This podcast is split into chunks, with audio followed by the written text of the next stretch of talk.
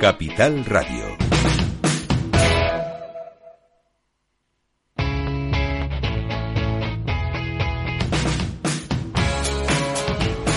La economía despierta. Capital Radio.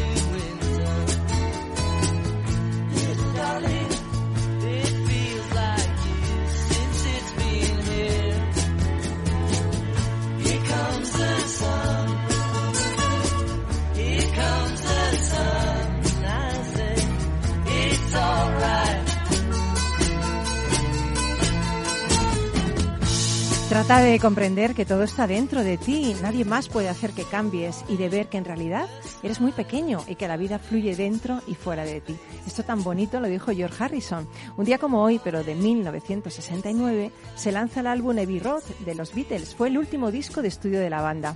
Y precisamente esta canción eh, Here Comes the Sun junto con Something son las canciones más conocidas de George Harrison, están dentro de ese álbum. Por cierto, eh, en esta canción se populari- popularizó el uso del sintetizador Moog en el rock.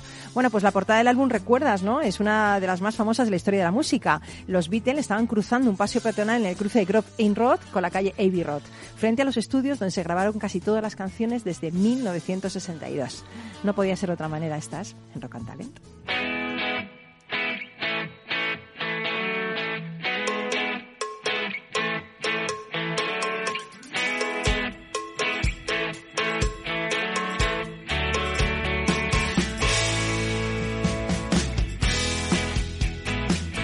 En Capital Radio, Rock and Talent, con Paloma Orozco.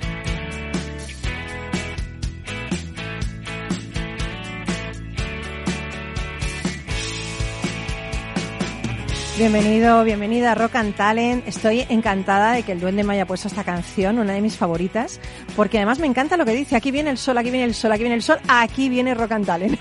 Así de golpe. Bueno, ¿sabes qué es el efecto Mandela? Eh, bueno, pues son falsos recuerdos que sin embargo todo un grupo de sociedad comparte. O sea, nos inventamos cosas que damos por sucedidas aunque nunca hayan pasado y además lo hacemos a nivel colectivo. Se llama así porque sorprendentemente muchas personas creen recordar que Nelson Mandela murió en la cárcel. Bueno, este efecto se ve mucho en el cine y aquí traigo algunos ejemplos. Por ejemplo, ¿eh? Rambo jamás dijo lo de no siento las piernas. Mira que lo he dicho yo esto veces, que lo dijo Rambo, pero no lo dijo nunca. La malvada reina de Blancanieves no dice en toda la película espejito, espejito. Tampoco Darth Vader dice Luke, yo soy tu padre. Lo que dice es no, coma, soy tu padre. en Casablanca nadie dice toca la otra vez San, cosa que me extraña porque yo también digo esto mucho, ¿no? Y, y, muchas más cosas. Yo tengo aquí a César Espinel, que es un experto en mitología y simbología, y quería saber si conocía el efecto Mandela. Pues sí, lo había. Bueno, lo primero, buenos días. Buenos días, buenos días, claro. todo, todo, Buongiorno. claro. Good morning. sí, sí, lo primero, lo primero. Y lo segundo, sí, lo había oído alguna vez, pero es verdad que tampoco había, tampoco había profundizado. Y cuando me has comentado esto, que, que querías empezar el programa con ello, he estado leyendo aquí algunas cositas y la verdad es que me he quedado alucinado con lo que hay. te has quedado ojiplático. Sí, sí, ojiplático completamente. o sea, por ejemplo, hay un artículo que habla precisamente de esto, cuenta dónde tiene su origen, efectivamente. Lo del efecto Mandela, la expresión, eh, se populariza en 2009, ¿eh? o sea, tampoco es tan, mucho, tan, tanto sí, sí. tiempo.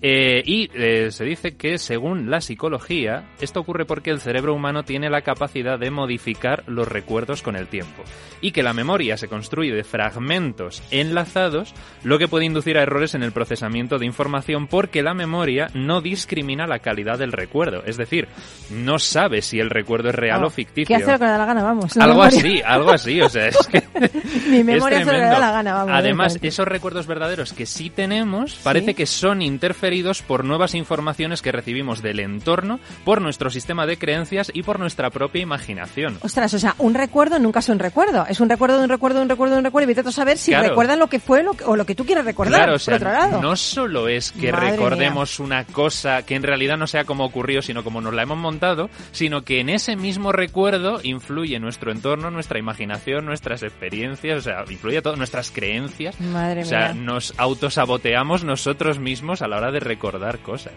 Yo creo que es mejor vivirlas que recordarlas. Y luego ya no las recuerdes, vívelas otra vez, y otra vez, y otra vez, y otra vez. Así no tenemos recuerdos y, Sí, y bueno, sí. porque realmente está claro que los recuerdos no son nunca lo como recordamos. O sea que en el fondo, ¿no? Completamente, sí, sí. Además me ha recordado una... ¿Me ha recordado? Sí, una escena, si la recuerdo bien, si la recuerdas. de, de una película que era In Time, ¿no? De era Sí. que esta gente que tenía así el reloj de Con el vida en el brazo con el tiempo. Y entonces hay una frase que a mí me hizo mucha gracia, que van a la fábrica, piden un café y parece que ha subido, ¿no? Ha subido como a lo mejor de 5 segundos, que Sí. es más caro que el día anterior. Y dice, pero ayer costaba 5 segundos menos. Y dice, ¿queréis café o vivir del recuerdo? Qué bonito. Sí, esta es esta frase así. me ha encantado. Voy a- esta frase la voy a utilizar yo todo el día. ¿Queréis café o vivir del recuerdo? Esto lo voy a utilizar yo. Sí, sí, Nadie sí. va a saber por qué, pero lo voy a hacer. voy a ser misteriosa con esta frase. sí, bueno, sí. pues hoy, eh, además de ti, que eres fundador y profesor del Centro Ultreia y divulgador del pensamiento simbólico y religioso, eh, nos vas a hablar de números y geometría sagrada. Será más tarde, más adelante en el programa. Es. Lo digo así como para que la gente esté pendiente, ¿no? Claro, claro. Bueno, pues aparte de ti tendremos a Fernando Pozuelo, que seguramente ya le tenemos, eh, a través del Zoom, ¿no? Coordinador del Grupo de Trabajo de Industria Digital de la Asociación AUSAPE. Y hoy vamos a conversar con él para conocer mejor las posibilidades que ofrece la digitalización de la industria. Es un experto en eso. Y además nos va a hablar un poquito de esa actividad que coordina de ese grupo dentro de, de AUSAPE, ¿no? Y luego tendremos a, a Carlos Puchajivela, que nos trae un libro de verdad, que es que eh, a mí me, me gusta este libro, porque yo pensaba que las personas tóxicas no existían. Pero dice Carlos Puchajivela y Silvia Congos, que es la autora de este libro, que sí, personas tóxicas. Así que si quieres eh, saber cómo son, dónde se encuentran, en qué lugar se enamor- te enamoraste de ellas, estas cosas, pues sigue escuchando nuestro programa. Sin más, nos vamos con el duende a los mandos de todo esto y poniéndonos unas canciones que jamás escucharás en otra emisora nada más que aquí, en Rock and Talent. Comenzamos.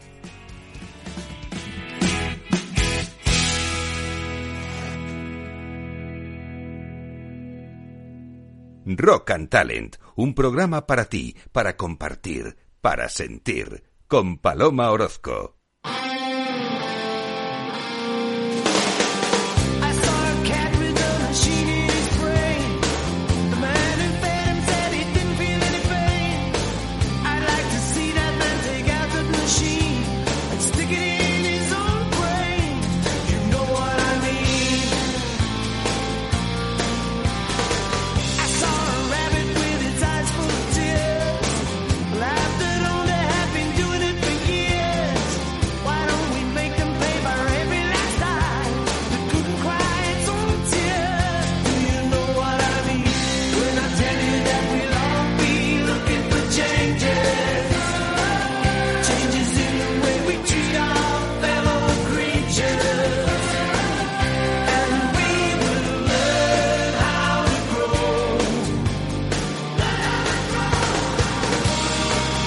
Bueno, estoy convencida de que Fernando Pozuelo, nuestro invitado, está bailando al otro lado del teléfono, pero no lo sé.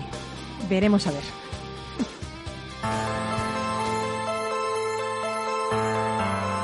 Compartiendo el futuro. Un espacio para la innovación, la tecnología y las personas. Ofrecido por la Asociación de Usuarios de SAP en España, AUSAPE. Bueno, pues buenos días, Fernando Pozuelo. No sé si estabas bailando esta canción al otro lado del teléfono. A ver, cuéntanos. ¿Fernando? Se ha quedado ahí, se ha quedado bailando. se ha quedado bailando totalmente. bailando bajo la luz de la luna. A ver, le, teni- le teníamos por ahí, le teníamos por ahí, pero no le tenemos. Eh, bueno, no pasa nada, estas cosas pueden pasar, A suelen ver, pasar. Es que Lo que se dice los riesgos del directo. ¿no? Claro, pero es que además te digo una cosa. eh, Es que el duende pone estas canciones que a veces los invitados bailan y se les olvida coger el teléfono. En serio, están escuchando. ¿A ti no te pasa a veces? ¿No te pasa a veces? A ti sí, te pasa a veces. Hombre, a Te has ver, quedado sí, ahí, te has quedado ahí sí. tostado ahí. Yo también es verdad que cuando hay una llamada procuro estar, pero, pero es verdad que puede pasar, puede pasar. Nos Puede pasa pasar. Bueno, no pasa nada. Vamos a ver si tenemos a Fernando. Eh, se habrá quedado ahí es- esperando. Eh, bueno, yo. mm, ¿Le tenemos a Fernando?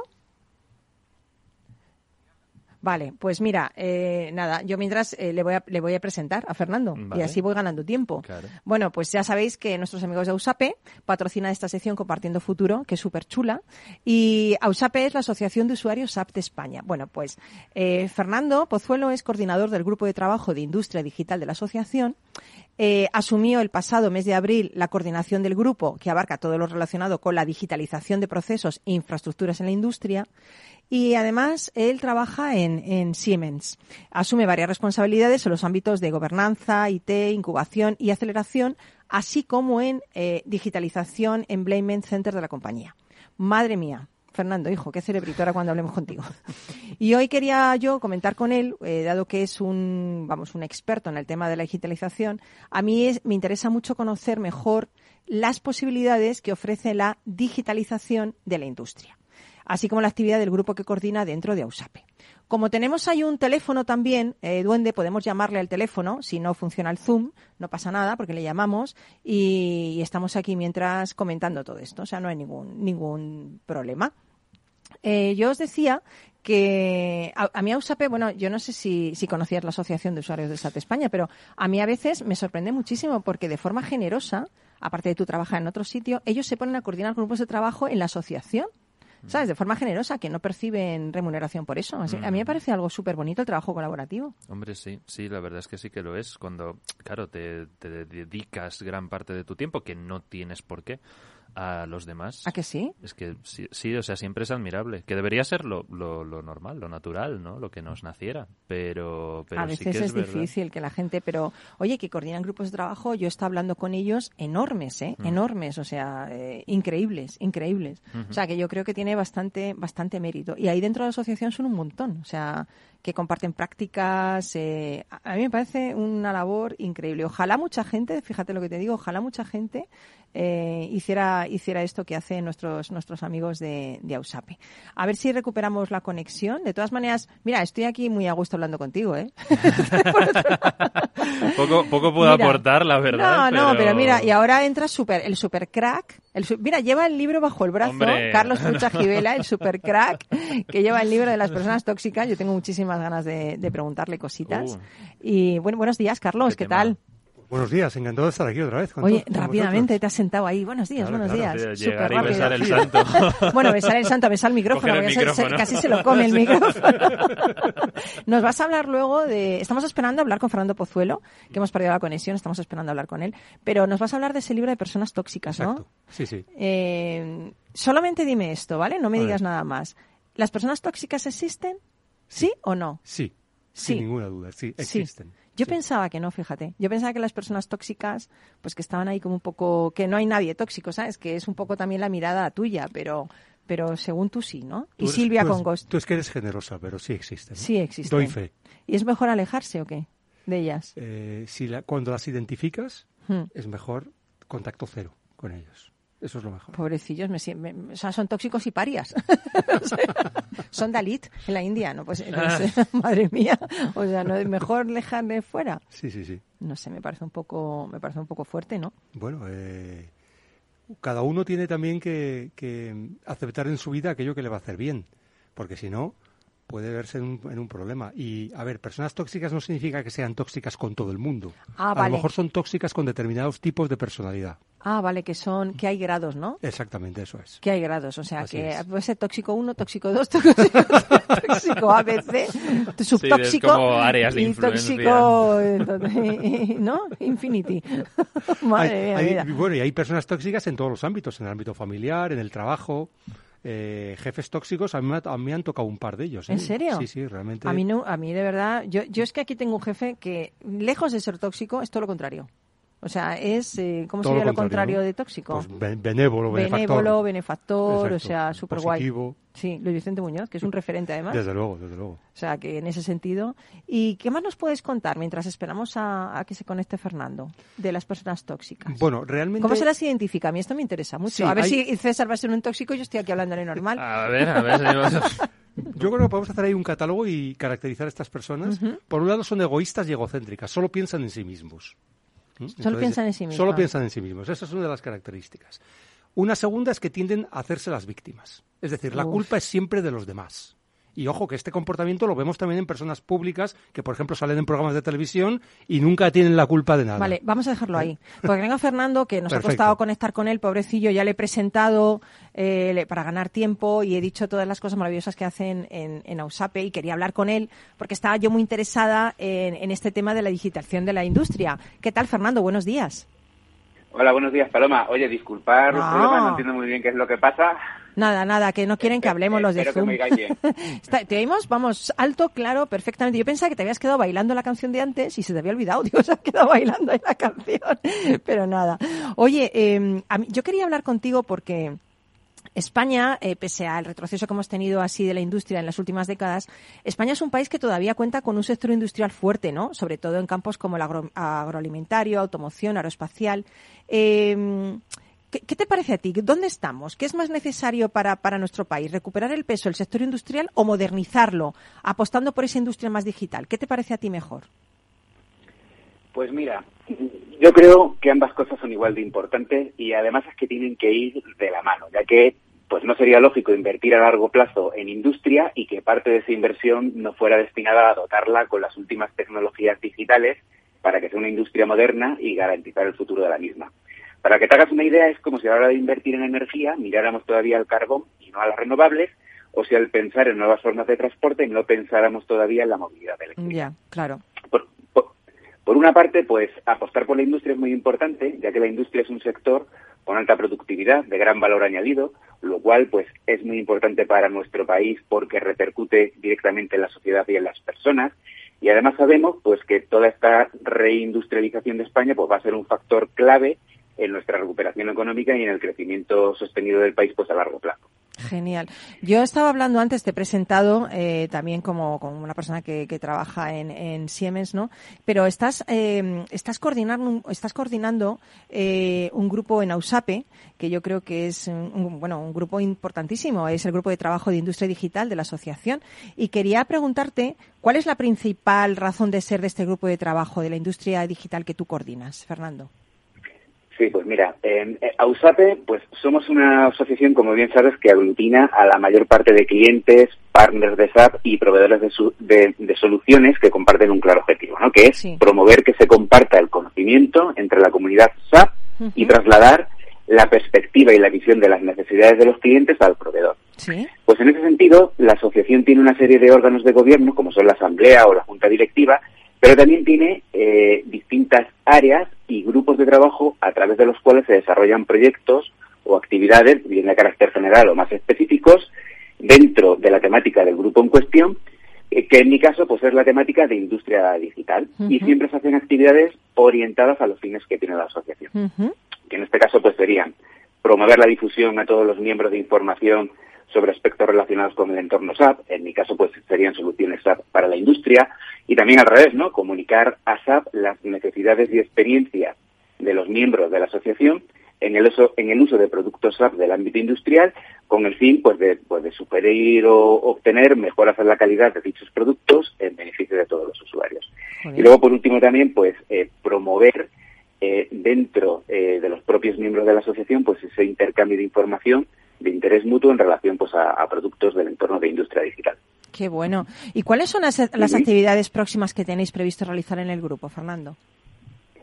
Sí, pues mira, durante este ejercicio hemos realizado ya dos actividades, una a mediados de abril y otra en junio, eh, durante la, cel- la celebración del Foro USAPE en, en Sevilla, que fueron, en, en este caso, pues actividades muy concretas centradas en torno a la presentación del informe de claves e inversiones estratégicas para una España 5.0, que tiene que ver con la digitalización de la industria y el despliegue de infraestructuras inteligentes.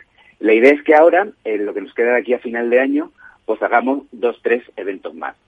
Eh, en principio queremos hacer durante el mes de octubre una sesión en colaboración con uno de nuestros partners que es T-Systems sobre SAP eh, IBP, que es una plataforma cloud basada en tecnología in-memory de SAP HANA y diseñada para integrar los procesos de planificación en la cadena de suministro y donde lo interesante es que queremos que vengan algunos clientes y nos cuenten sus experiencias Qué bueno. uso con el uso de esta tecnología. Jolín, qué bien. qué Y luego durante el mes...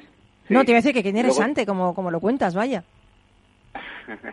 Sí, lo bueno, ah, pa- para mí lo más interesante es el punto de vista y la perspectiva del cliente. O sea, eh, Claro. contaremos, por supuesto, con T-System y con SAP, explicando la tecnología, pero realmente lo que, lo que aporta valor añadido es la propia experiencia de los clientes a la hora de implantar, implantar las soluciones.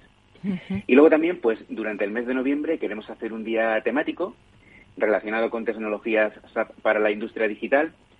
Eh, ya tenemos fecha, más o menos a mediados de noviembre, ya lo publicaremos y lo anunciaremos y estamos trabajando también pues para dotarla de contenido que sea interesante para todos los aso- asociados. Y si nos diera tiempo, pues ya esto sería rizar el rizo, pues nos gustaría incluir por ahí, no sabemos muy bien cuándo, una sesión monográfica sobre tecnología blockchain, donde dar a conocer en qué consiste esta tecnología, cómo funciona y sobre todo qué aplicaciones podría tener en el mundo industrial. Qué bueno. Yo antes de despedirme de ti, eh, sé que hace unos meses Siemens y Price Waterhouse presentabais el informe Claves Inversiones Estratégicas para una España 5.0, ¿no? Ahí plante- se planteaba cómo convertir nuestro país en un referente tecnológico europeo. ¿Qué papel juega la llamada Industria 5.0 en este proceso, Fernando? Pues mira, un- yo creo que un papel muy muy importante para España, no solo para convertirnos en un referente, para lo cual pues hacen falta inversiones y un largo recorrido por delante, sino también pues para nuestro propio bienestar como ciudadanos. Yo creo que apostar por la llamada industria 5.0, que es toda aquella que gira en torno al Internet de las cosas, la analítica Sí. de datos y la aplicación de la, de la inteligencia artificial en distintos ámbitos industriales, pues al final es una oportunidad única para España, porque es que va a tener un importante impacto económico y social. Mira, la industria 5.0 supone creación de riqueza, nuevos puestos de trabajo, que nuestra economía sea mucho más resiliente frente a situaciones económicas adversas como las que hemos vivido con el COVID o como las que seguimos teniendo desafortunadamente con la guerra. Y para que te hagas una idea, pues el papel que la industria eh, va a desempeñar en España en los próximos años, pues la idea es que eh, de aquí a 2025 la industria suponga el 0,11% de nuestra economía, lo que sería aproximadamente pues 1.300 millones de nuestro PIB, y el objetivo sería que a 2030 esta suponga pues el 0,36%, lo cual incrementaría el PIB hasta los 4.500 millones de euros. Madre mía. Sin embargo, bueno, pues si, si miramos al estado de implementación de esa industria 5.0 en España, pues sí que tenemos que reconocer que vamos un poquito por detrás en, en ese proceso de digitalización eh, con respecto a otros países europeos, ya que dos tercios de las empresas españolas pues están quedando un poquito atrás. Nos tenemos que ir, Así que Fernando, no. pero me ha Sí, encantado, no- me ha no- no encantado problema. que nos, da- nos hayas dado esta visión. Mil gracias por Ujú. compartir tiempo con nosotros y, y bueno, eh, creo que eres la persona absolutamente adecuada para liderar este grupo de trabajo, este supergrupo de trabajo de USAPE. Hasta cuando tú quieras. Perfecto, Un gracias. saludo Chao. muy grande. Hasta luego, ¿nos Chao. vamos? Ausape te ha ofrecido Compartiendo el Futuro, un espacio para la innovación, la tecnología y las personas. En Capital Radio, Rock and Talent, con Paloma Orozco. Tienes claro lo que quieres. En Cuchabank te lo ponemos fácil. Hipotecas Cuchabank, donde terminan las comparaciones. Más info en cuchabank.es. Qué fácil es acostumbrarse a los buenos precios de Hipercor y el supermercado El Corte Inglés. Como la pescadilla de pincho por piezas de 1 a 2 kilos a 9,95 euros el kilo. Y tienes 5 euros de regalo en pescadería por compras superiores a 25 euros. En Hipercor y el supermercado El Corte Inglés, en tienda, web o app. Precios válidos en Península y Baleares. Consulta condiciones de la promoción. Capital Radio Madrid, 103.2. Nueva frecuencia, nuevo sonido. Gráficas Naciones. Más de 50 años de experiencia en el sector de las artes gráficas. Apostamos por la última tecnología tanto en impresión offset como en digital y gran formato. Realizamos todo tipo de impresión. Tarjetas de visita, folletos, libros, vinilos, decoración y montaje de stands. Más información en el 91 629 2145 o en gráficasnaciones.es. Esto te estás perdiendo si no escuchas a Luis Vicente Muñoz en Capital, La Bolsa y la Vida. Juan Ignacio Crespo, experto financiero. Los bancos centrales pueden crear dinero de la nada, pero no pueden crear microchips de la nada. No te confundas. Capital, La Bolsa y la Vida con Luis Vicente Muñoz, el original. Capital Radio, Madrid, ahora en el 103.2 de la FM.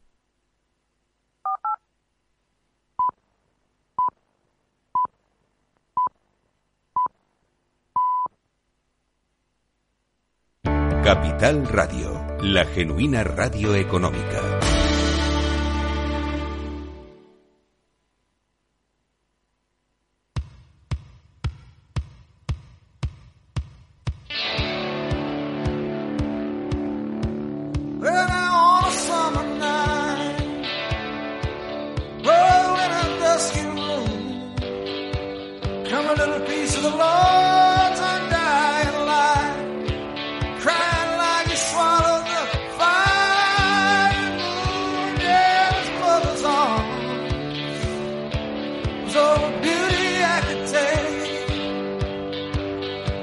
Missing words to some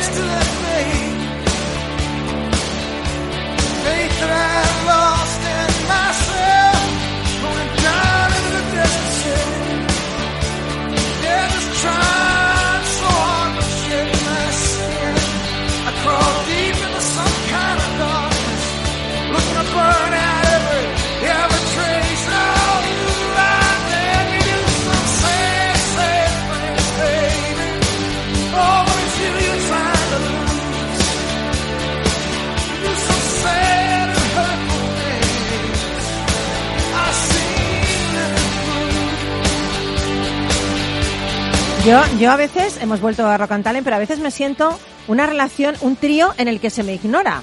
Porque el duende y tú mm, tenéis No. muchísima complicidad. Siempre te que- pones Bruce cuando Claro, vienes. es que esto de Bruce Springsteen es lo máximo, Es que te da, te da todo lo que tú necesitas, Fantástico, el duende. es todo lo que fantástico necesitas. Es increíble. ¿eh? Increíble. Esto Es es, un amor donde me siento totalmente excluido. Bueno, a mí me ha puesto una canción de los Beatles, por lo menos, pero a mí no me hace ni caso, vamos, directamente. El duende es casi tan maravilloso como tú. Uy, qué bonito, qué bonito. Ay, mi corazón. Ay, esto es que no somos tóxicos ninguno. Me- Exacto. Pero fíjate, eh, me está escribiendo gente que me está preguntando. Pregúntale a Carlos Sí. si lo que son son las personas tóxicas o las relaciones tóxicas, porque vienes a hablar del libro Personas tóxicas de Silvia Congos. Sí. Entonces, eh, que si son las personas tóxicas quieren saber o si son las relaciones las que son tóxicas, o las dos cosas, o ninguna. Mm, es una pregunta complicada. A ver, Claro. yo diría que son las dos cosas. Lo que pasa es que es cierto que hay personas tóxicas con un determinado tipo de personas que a lo mejor no se comportan de manera tóxica con otros. Pero ¿cómo son las personas tóxicas? A ver, porque lo mismo yo soy tóxica y no me estoy dando Bueno, cuenta. vamos a empezar por el Vamos a describir, ¿no? ¿Cómo son? Estamos hablando del libro Personas tóxicas de Silvia Gongos. Sí, muy bien centrado. Y el subtítulo es Cómo identificar las personas tóxicas y liberarte de los narcisistas para siempre. Ah, que una persona tóxica es narci- narcisista. No todas las personas tóxicas son narcisistas, pero todos los narcisistas son tóxicos. Madre mía, pues es que estamos, es que en Eso España es- hay un montón, entonces, entonces empezamos Claro. mal, porque aquí, aquí va a haber mal. 200.000 o, o 2 millones. O Bueno, vamos a ver es- los rasgos y tú vas mentan- Vale. revisando mentalmente. Los rasgos que caracteriza a una persona tóxica. eh, Anda que como lo tenga yo, de verás tú. Qué Mira, disgusto me es va a llevar. egoísta y egocéntrica, no es empática, solo piensa en su propio beneficio. eso no, eso no. Vale. Eh, tiende a vic- victimizarse. Los culpables son siempre los demás. Mm, No, tampoco, Eso tampoco. tampoco. Tú tampoco, César, no te vete diciendo, ¿eh? No, no, sí, El sí, ranking estoy, estoy haciendo el, hay, que, check- hay el que irse, segmental. hay que irse puntuando Vale, en una de estas cosas, yo creo, ¿eh? Sí, sí. Es pesimista y critica No, no, no. continuamente. No ve lo positivo de la vida. Yo creo que ahí tú estás en las antípodas. Sí, bueno, a ver, a veces critico un poco, Bueno, te sí, critico pero- un poco a ti, pero en la con intimidad. cariño. Yo, yo, yo critico en la intimidad. En la intimidad, exactamente. En la intimidad del dormitorio no hay que criticar nunca, César Espinel. Por favor, esas cosas Hombre, no hay, se dicen. Hay más no, intimidad no, aparte del dormitorio. no, no se hace eso. A ver, vamos a ver. Muy mal, más, muy ¿eh? feo eso. Es una persona envidiosa que no se alegra del bien ajeno. No, no, yo me alegro un ¿Eh? montón. Pero, ¿Esto? pero, por favor, eh, mi hermana Mar, no te ves- vayas de viaje tanto, tantos islas bonitas, que me da un poco de envidia sana. Pero, pero fíjate qué frases típicas. ¿eh? Siempre se compara con los demás y siempre les busca defectos. Todos los tontos tienen suerte o algo Dicen similar. eso, dicen sí, dicen eso. ese tipo de cosas. No, es que madre mía, madre mía, ¿Qué te madre parece, mía. eh? Mira, sí, que mejor que se alejen un poco de nosotros, sí. Les gusta discutir para manifestar que siempre tienen razón. Uy, uy, ¿Eh? yo ahí conozco, más de uno conozco yo. Eso Sí, es. Y de una. Tienen que tener la última palabra y así ejercen poder sobre tus decisiones. Toma ya. Y además te generan sentimientos de culpa cuando hacen eso. ¿eh? Hmm. A la otra persona, claro. Hace continuos reproches y exige demasiado. Te recuerda tus posibles fallos continuamente. Los memoriza, los archiva y los saca a la luz siempre que le, pare- le parezca o le venga bien. Esto me da hasta miedo, incluso. Sí, la verdad es que sí, da escalofrío. Da miedo, ¿eh? Y además eso crea muy, mucha inseguridad en la No, ver, persona no que creer. recibe ese- No esos mensajes. Ahí claro, como la ¿eh? gota malaya, venga, que dale que te pego. Madre mía. Seguimos. El séptimo rasgo. Hay ¿Hay diez. más? Hay Joder, diez. madre mía. Muestra una actitud controladora y posesiva. Se siente molesto cuando pasas tiempo con tus amigos o con tu familia. Uf, uf, malamente eso, muy mal. No Mira, mal- respeta mira, tu Rosalía, malamente. Muy mal, sí. malamente. Celos y sobreprotección asfixiante. Uf, uf. Sí. Yo es que ya al tercero ya decía, Oh, hasta primero, luego. ya primero. Cuando Sí, empezaba... pero, pero no es tan fácil, ¿eh? porque son muy manipuladores. No, a veces no los- no detectas, es Encantadores de serpientes. ¿eh? Sí, es verdad, es ¿eh? verdad. Luego, falta de respeto y menosprecio. Uf. Intenta infravalorar todos tus logros. Uf. ¿eh? restándole importancia a tus virtudes, se dirige a ti de malos modos Uf. en público y en privado, Hmm. criticando y ridiculizando tu forma de ser. Me, me queda un poco triste. ¿Sí? Sí, porque empiezo a reconocer cosas. Ya, es lo malo. gente, Todos, me pongo un todos triste, en nuestro pasado ¿eh? En o en- serio, ¿eh? espero que en nuestro Jo, presente reconocemos estas cosas. Qué ¿eh? pena, bueno, siempre se puede cambiar, ¿eh? Por supuesto. Sí. Toma decisiones sin importarle tu opinión. Uf. Pero esto, esto en mi época, de cuando yo era pequeña, se llamaba toca narices. no personas tóxicas, te Bueno, tocando las narices, joder. sí. Es que mm, déjame No, de tocar pero- las narices ya, vete a vivir Sí. lejos. Pero de va más mí. allá, ¿eh? A ver, tiene reacciones desme- desmesuradas. Caminas de puntillas para no enfurecerle porque se muestra susceptible constantemente. y todo lo que digas o hagas puede sentarle mal. A ver, todos los que estéis escuchando esto y, y esto estéis poniendo un, un, un checklist en esta checklist, un OK, que no nos escuchéis más. Pero estoy segura que estáis haciendo este ejercicio y no sois nada tóxicos. Estoy convencidísima. Yo también lo estoy. Tenemos pero- una audiencia, vamos. o Pero yo creo que es lo lujo, importante es lux, identificarlos, Sí, identificarlos sí, porque sí, es sí. que es verdad que pueden... No caer en estas redes de Claro. esta, la trampa a la araña. Pero es esta. fácil reconocerse como tal. O sea, cuando, Uno mismo. Claro, cuando alguien está oyendo tal, digo, no, yo, yo no soy así. Y en cambio su entorno diría, ¿Pero por qué me hombre, estás que mirando? no. ¿Por qué me estás mirando a mí? Claro, no, hombre, porque di- no, hombre, porque diriges el programa, no era un doble sentido. A ver si los, la Pues mira, susceptibilidad mira. está ahí. O sea. Ay, a ver si voy a tener este rasgo yo. Lo mismo es que lo tengo, ¿eh? Que no te pierdas tú este No, tema. no, no, no iba, no iba con No, pero sí es verdad, el tema de, pero bueno, el, el chequearte, el analizarte, Mm. decir, puede que en algún momento yo no sea tan positivo, puede que en algún Claro. momento, pero siempre que lo sabes y lo cambias, pues es positivo. Pero Sí. claro, si tú vas ignorante por la vida y tienes todo esto y ni siquiera te das cuenta, ¿cómo lo vas a cambiar? No, a ver, reconocerlo uno mismo siempre es difícil, porque evidentemente no nos gusta ver nuestros Claro, defectos ni que nos claro. critiquen. Ahora, todos tenemos en mayor o menor medida algunos de estos rasgos. El problema es tenerlos casi todos y de forma continuada. y no saberlo. Ese es el problema. Y no saberlo y encima decir y de que forma maravilloso continuada. de la muerte. Claro, Claro, eso no puede ser, claro. no puede ser. Pero hay una última que te va a gustar. Relaciones sexuales tóxicas. Oye, ¿por qué me va a gustar esa a mí? Te va a gustar, ¿eh? Oye, pero perdóname, ¿por qué me gusta a mí esa es esa una persona que relación? te chantajea emocionalmente para que tengáis relaciones con frases del tipo. Hombre, pero ¿por es que ya no me quieres. Pero ¿por qué me va a gustar esa a mí? Aclara esta cuestión. No te favor. extrañes si acabo con otra. Madre mía. Este tipo de No, frases, eso a, mí ¿qué os nunca, parece? eso a mí nunca me lo han dicho. Vale, vale. Ahora simplemente porque es algo... A mí me dicen eso y le digo, pues vete ya. O sea, acaba con otra, pero ya empieza, empieza ya ahora mismo. O sea, Claro, sal sí, por sí. la puerta ya mismo.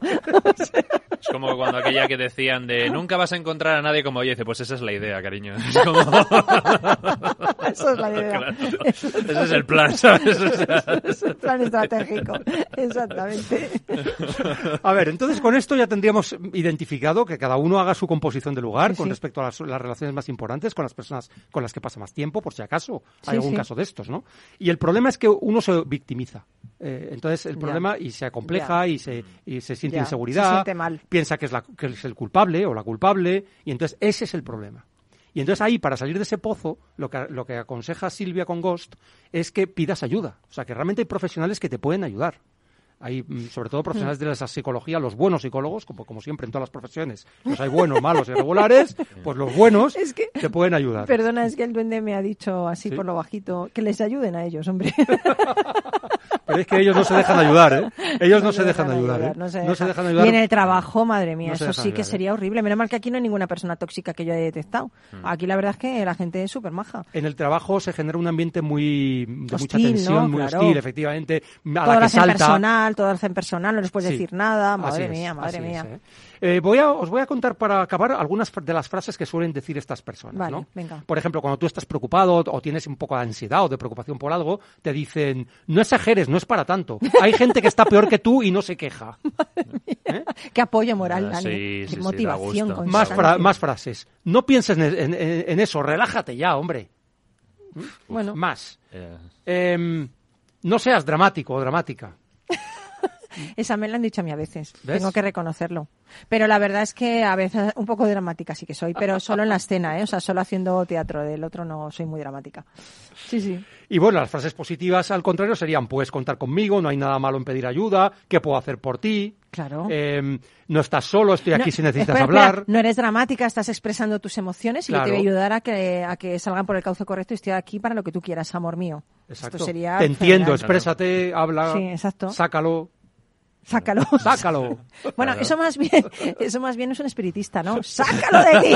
O sea, me ha recordado un momento cuando el padre, ¿cómo se llamaba? Llega el exorcista, ¿no? En la película. Padre es- Carras, Para sí. Carras, ¡sácalo! El bim, el diablo que en ti, sácalo. Esto me, ha- me este. gustado un poco, me ha parecido exorcista esta frase. Bueno, el caso es que sin exorcismos, yo creo que todos debemos Sí. revisar mm, quiénes tenemos a nuestro alrededor, Sí. por si acaso hay alguna de relación de este tipo. En ese caso conviene, bueno, primero ver si realmente eso no puede cambiar, Mm. darle una segunda oportunidad, por así decirlo, a esa persona, pero si ves que no se puede cambiar, alejarse cuanto antes. Sí, desearle el de esa bien, persona, pero eso lejos es. de mí, claro. Justo, Vive, es. pero lejos de mí. Sí. Pues yo, mira, yo he estado revisando y yo ahora mismo, a día de hoy, pues no tengo nadie así alrededor mío. Sinceramente, ¿eh? te digo, no, no tengo ninguna persona así. Me alegro muchísimo. Yo creo que me rodea gente maravillosa como vosotros dos. Así que solo puedo decir que me hacen mejor cada día y mucho más. O sea, ¿cómo, cómo os habéis quedado? Pues que eh, casa con la última, una de las frases del libro de eres una persona fuerte y lo sabes. ¡Sácalo! Ese va a ser el lema del programa. ¡Sácalo! ¡Sácalo todo! Cuidado que puede ser un lema un poco, en fin. Bueno, recuérdanos el libro. El libro se llama Personas tóxicas de Silvia con Ghost. Vale, pues ahora dicho esto, nos vamos a ir con una cancioncita súper chula que nos va a poner el duende y nos vamos a ir con nuestro querido César Spinel que nos va a hablar de números y geometría sagrada. Estoy deseando no, lo siguiente. Así, ahí lo dejo.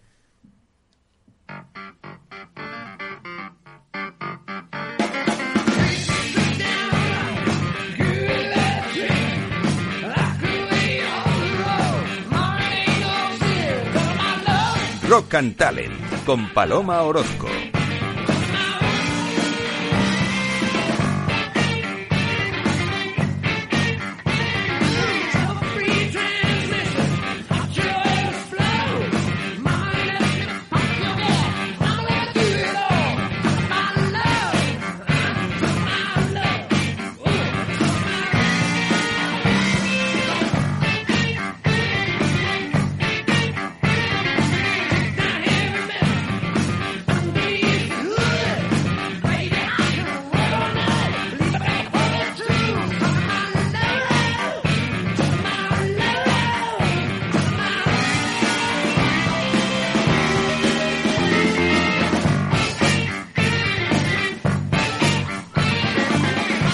Estoy, estoy agotada de tocar la batería invisible, ¿eh? Madre mía, lo que... Lo que Cansa, te lo juro, cansa, cansa. un montón. Es que Led Zeppelin... Led Zeppelin Menos mal que es fuerte, invisible, ¿eh? Sí, menos mal, sí, porque estoy dando cada, cada golpe aquí en el aire que digo, como esto sea verdad, madre mía de mi vida. Bueno, eh, César Espinel, eh, me encanta que estés aquí. Sí. Fundador y profesor de Ultreya, el Centro Ultreya. El centro Ultrella. Y, claro que sí. y vienes a contarnos números y geometría sagrada. Sí, sí, sí. ¿Cómo mola este tema? Sí, a raíz del último programa en el que estuve, que Carlos estuvo hablando del Sí, que libro no lo de las no matemáticas, pues claro, claro, había que, Claro, había no que cumplir, debías. había que cumplir. ¿Cuánto tiempo tengo? porque es- Diez minutos. Vale, lo- no, lo digo porque es que es un, un universo vastísimo, eh, antiquísimo, que se ha producido desde hace siglos, que los números y las proporciones y por tanto también la geometría tiene una aplicación eh, sacra desde siempre aplicada mucho a la geometría. Y entonces me, me hizo me dio gracia porque claro, cuando salió este tema y, lo estuvimos comentando dije, a ver cómo a qué manera hay de aplicarlo también a un poco al mundo empresarial y demás. Y digo, bueno, pues le estuve dando ahí unas vueltas y entonces creo que he conseguido coger el simbolismo de los cinco primeros números, del 1 al 5, Sí. y utilizar el simbolismo que la tradición les ha otorgado para poder extraer alguna enseñanza para nuestros proyectos. Qué cosa más rara. Bueno, a ver si eh, me hago entender. Pero, pero ¿hay algún número que se pueda considerar sagrado? Todos. Todos. Ah, bueno, Todos. pues a ver, a ver, ¿Todos? ¿Todos? Sí, sí, todos, todos los números. Todos los números en Habrá- una tradición o en otra, de una manera o de otra, se han considerado sagrados Yo, en algún yo momento. pensaba que era el 7. El 7 es solamente uno, es verdad que es bastante relevante, pero no, es uno de muchos. O sea, de... ¿Sí? sí, sí, sí, sí, sí, sí, sí. Pues a ver, a ver, a, a por ellos. Sí, venga, sí. venga. Por ellos, a por ellos, cuéntanos. Así, eh, claves y, eh, en cierto sentido, aplicado. Empezando por el cero. Claro, el cero no ha existido desde siempre, como muy bien explicaste, de hecho, en, en aquel programa, pero desde el momento en el que se empieza a utilizar ese cero o la idea del cero, antes de la existencia del propio cero, viene a representar el caos, el vacío. Pero nosotros es que tendemos a tener una imagen negativa del No, caos. no. Claro, entonces intenta- eh, pensamos que el caos es como lo asociamos al desorden. Sí. En realidad no. En el pensamiento mítico, en el pensamiento religioso, el caos se asocia a la potencia, a la potencialidad absoluta. O sea, es el océano primordial, esa es la imagen mítica, ¿no? O el desierto, ¿no?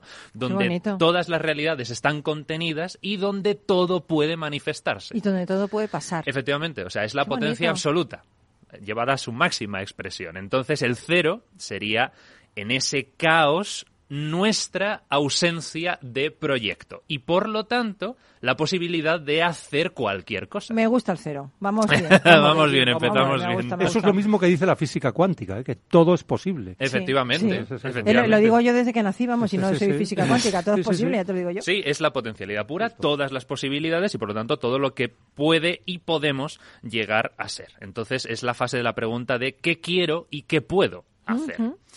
Luego estaría el uno. El uno Pero no vamos a estar así hasta el mil, ¿no? Digo, No. si- No, no, no, tranquila, tranquila. Tengo, he identificado así con claridad Vale, vale, ci- vale. los cinco primeros. Vale. El uno, el uno manifiesta la esencia, ¿no? La esencia, la realidad que se manifiesta, lo primigenio, es decir, aquello que surge de ese cero, de esa potencia, que guay. vendría a ser la idea por la que nos decantamos. ¿no? Nuestro proyecto dice, acotamos posibilidades y nos centramos En en, el el uno. uno, efectivamente. Qué bonito, qué bonito. Entonces, dentro de lo que sería un plano para la geometría sagrada, el cero sería el papel en blanco completamente, libre a la potencia, y el uno sería un punto. Entonces, Ah, qué ese chulo. punto. Y es paradójico y es muy bonito porque ese punto que marca el uno al mismo tiempo también marca el dos. Porque ya hay una dualidad, ya está el punto y lo que no es Y, el y- punto. y el, y el océano este del caos. Efectivamente, efectivamente, sí. Entonces, el uno es esa idea por la que nos decantamos, el proyecto en el que volcamos nuestro esfuerzo, nuestras ganas, nuestros medios y nuestra ilusión, que en mitología es el dios primigenio o la diosa primigenia que emerge de ese océano y que va a Mm. crear todo lo demás, ¿no? Entonces, ¿cuál es el 2? El 2 es la dualidad, evidentemente. Es el parejo, es lo igual y lo opuesto. Entonces, vienen a ser las dinámicas inevitables en todo proyecto. O sea, las cosas que van a favor del proyecto y las cosas que van a la contra del proyecto, que hay que ir un poco eh, navegando sobre ellas, ¿no? Es lo bueno y lo malo, es al final un juego de balanza. ¿Mm? Es ir viendo cómo se va desarrollando y en ese juego de balanza está el 3, que es el equilibrio. El Ah. armonizar, el conseguir armonizar lo malo que es inevitable y potenciar lo bueno que pueda venir para impulsar ese proyecto. ¿no? Entonces, chulo. claro, viene a ser Bien, ese ¿eh? equilibrio de fuerzas. Por eso el 3 es ese, eh, es además eh, figuradamente y geométricamente es la primera imagen geométrica que se puede representar, es el triángulo realmente, entonces por eso se le ha dado también mucha relevancia en geometría sagrada y es el equilibrio entre lo que quieres ser y lo que puedes y te dejan ser. Y ahí donde se establece esa armonía es donde se va a decidir si el proyecto puede continuar o no, si eres capaz de alcanzar esa armonía o no. O la balanza finalmente se desestabiliza y se cae. Generalmente así el proyecto no sigue, se inclina hacia lo malo y no hacia lo bueno. Ahora, si consigues esa estabilidad, esa armonía y esa continuidad, llega el 4. El 4, símbolo geométrico, el cuadrado, ¿no? Y entonces es el símbolo de la materia. La materia pura, manifestada, plena. Son dos parejas, es lo creado, es lo mortal, es el mundo, es el cuerpo, es todo lo material. Es decir, es el establecimiento del proyecto. ¿no? Es lo firme. De hecho, fijaos en todos los altares, todos los edificios, estamos rodeados de formas cuadriculares. Está aquí el ordenador, está ahí la televisión. Nosotros mismos Nuestra somos también veces, matriculados. Nuestra mente a Sí, somos cuadriculados, también el cartel es cuadriculado, vemos el mundo a través de la ventana cuadriculada, los coches son cuadriculados, los edificios también, es decir, vivimos dentro de ese mundo cuadriculado porque está asociado a esa idea de la materia manifestada. Entonces, establecimiento de nuestro proyecto y su adecuación a la realidad material, ojo, con sus imperfecciones. Vamos rápidamente al 5, ¿no? Vamos rápidamente al 5. Esa materia se diviniza. Es la armonización de esa realidad que hemos podido construir y el ideal de nuestro proyecto que teníamos al principio. Qué bonito. ¿Mm? Entonces Qué bonito. es cosechar, Trasciende. efectivamente, es cosechar el éxito de lo bueno y aprender del fracaso de lo malo para que el proyecto tenga Madre viabilidad. mía, qué bonito. ¿Esto lo das en un curso tú? Sí, sí, ¿Y sí. dónde, dónde, De cuándo? hecho- Yo me voy a apuntar. Cuenta Pues mira, rápido, es- que nos vamos, rápido. Sí, sí, pues es en internet. Podéis escribirme a ultreya.espinel.gmail.com y ahí os doy toda la información. Bueno, yo ya me tienes en el curso, ¿eh? Pero luego tienes esto mismo con más números, claro, Sí, sí, ¿no? con- Hombre, por fantástico, supuesto, Tú te apuntas al curso y por Hombre, poco por te dan hasta supuesto. el mil. Sí, los números clave son unos cuantos. O sea, es una clase de un par de horas. Así bueno, que sí. estamos ya en la recta final. Mil gracias, César, de Nada, verdad, por tu talento. Qué bonito ver un proyecto así en una empresa, ¿eh? O un proyecto personal. Bueno, eh, a ver, a ver qué me va a poner el, el duende para terminar, que es que siempre me sorprende. Ya no me lo quiere decir nunca. A ver, qué bonito. Me está, me está sonando, todavía no sé qué es, pero me está sonando muy bien, ¿eh? Me está sonando de nada persona tóxica. Ya te digo. Ay, un cover de mi canción. Qué bonito. Nina Simón. Qué bonito, qué bonito. Gran mujer. Me encanta. Me encanta. Además, eh, es- hay una canción que dice, mi chico solo me cuida a mí. En ello estoy. Eso es antitóxico, ¿eh? Antitóxico. Antitóxico.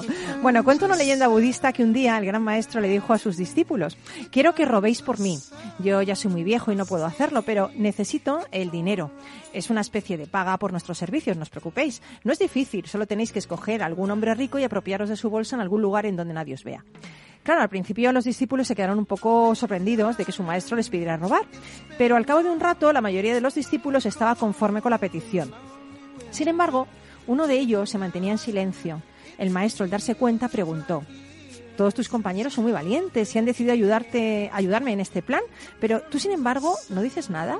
¿Por qué? ¿Qué estás pensando? ¿Lo ves mal? Y el discípulo le dijo: Lo siento, maestro, sí, lo veo mal. Si no dije nada es porque la verdad es que no veo el, pa- el plan viable. Y entonces eh, le explica, tú mismo, maestro, dijiste que escogiéramos un lugar en donde nadie nos viera robar, pero no existe tal lugar. En cualquier lugar en donde yo esté, mi yo interior me verá robar. Preferiría mendigar que permitir que mi yo interior vea que hago algo con lo que no estoy de acuerdo. El maestro entonces sonrió y dijo muy contento, ¡qué alegría! Me enorgullece comprobar que al menos uno de mis discípulos lo ha entendido todo. Desde entonces, cada vez que los discípulos escuchaban en su cabeza un pensamiento indigno o sentían tentaciones de obrar mal, recordaban eso que su compañero dijo, mi yo me ve, y lo desterraban de la mente. A veces se nos olvida que nuestra conciencia nos acompaña a todas partes, es una especie como de pepito grillo, que nos dice lo que está bien o lo que está mal. Y no existe ningún lugar en donde podamos mantenernos invisibles y alejados de ella. Tu yo interno siempre, siempre te va a ver. Así que debemos mantenernos pues un poquito íntegros, ¿no? Fieles a nuestros valores y debemos tener la fortaleza de decir no cuando nuestro yo interior diga no. Porque la verdad, amigo, amigo, no hay nada peor que engañarse a uno mismo. Bueno, no sé qué os ha parecido esta leyenda. A mí me hace pensar mucho, mucho. Eh, oye, mil gracias por estar con, con nosotros. Fernando Pozuelo de Ausape, eh, César Espinel, Centro Ultrella, eh, bueno, mi amigo Carlos Pucha Givela, el único personal en el mundo que se lee un libro a diario a través de ese blog bo- booksideasblog.com. El duende, ¿qué le voy a contar? Mi compi, que siempre me pone unas canciones que me hace empezar el lunes con una energía y una pasión que diría que, que es más de la que tengo, pero no realmente es que la tengo. Desde el lunes hasta el viernes, sábado, domingo, desde que nací, me caí en el caldero de, de, De Obelix. Obelix, y, sí. en fin, que no, que es cosa de que me caí. Bueno, un abrazo para ti, que estás ahí, que nos escuchas, que nos sigues en redes. Ya sabes que ahora tenemos un claim, un mensaje nuevo para ti. Capital Radio, escucha lo que viene, y nunca mejor dicho, escucha lo que viene. Mi consejo sumario de hoy es el siguiente. Ten siempre un anzuelo en el agua, porque en el momento más inesperado pescarás el pez. Ya sabes, hay que perseguir las oportunidades hasta que las consigas. Y líbrate de las personas tóxicas. Pobrecillos que vivan, pero lejos de nosotros. Nosotros rodeémonos de luz, de Eso personas es, con luces y con sombras, pero exactamente, pero que hagan de sus sombras algo bonito también para compartir contigo. Así que nada, mucha felicidad, mucho amor. ¿Y qué más? Pues nada, felicidad para todos. Me da es. mucha pena irme, la verdad. Venga, voy a hacer otra hora más. Un beso. Nos vemos aquí en Rock and Talent. No me falles. Chao, hasta luego.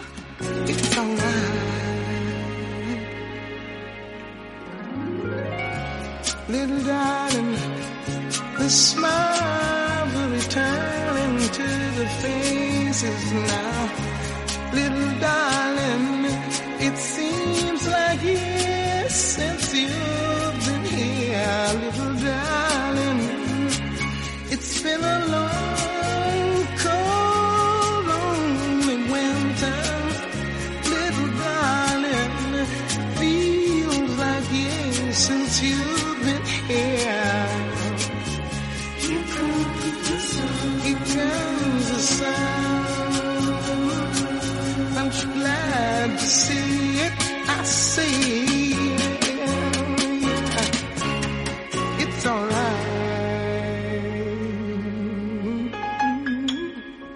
Rock and Talent, un programa para ti, para compartir, para sentir, con Paloma Orozco.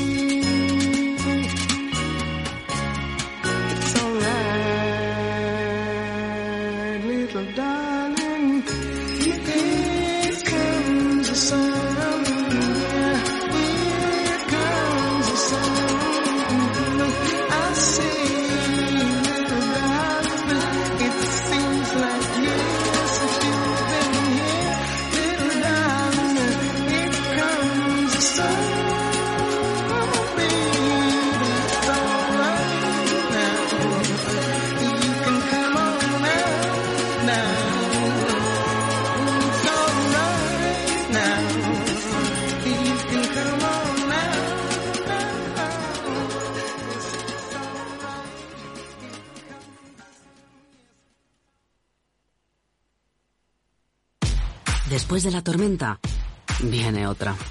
El cambio climático lo ha cambiado todo y los riesgos son más y más imprevistos, como el pedrisco, el viento o las lluvias. Por eso necesitas un buen seguro agrario que garantice tu tranquilidad. Y ahora es el momento de contratar tu seguro de cítricos. Agroseguro. Trabaja sobre seguro. Capital Radio Madrid, 103.2. Nueva frecuencia, nuevo sonido. Ahorra agua con Isabel la del Segundo. Esto va en serio. El ahorro de agua no entiende de estaciones. Es importante todo el año. Así que os lo recuerdo. ¡Ese grifo! Más consejos para ahorrar agua en canaldeisabelsegunda.es. Canal de Isabel Segunda. Cuidamos el agua. Disfruta de la mejor cocina gallega en Montes de Galicia. Todo un clásico moderno en el barrio de Salamanca. Disfruta de la variada dieta láctica. de las mejores carnes y pescados tratados con respeto y transparencia y regados con una de las mejores bodegas de la zona. En grupo, en familia o en pareja, Montes de Galicia te ofrece el espacio perfecto en cada ocasión. Esto te estás perdiendo si no escuchas a Rocío Arbiza en Mercado Abierto. Hernán Cortés, socio fundador de la gestora Olea Gestión y cogestor del fondo Olea Neutral. Además de la multitud de activos, el multiactivo tiene esa función fundamental que es descartar los activos que no aporten valor a la cartera. Eso no pasa en los fondos mixtos. Un fondo mixto siempre va a tener bonos de gobierno.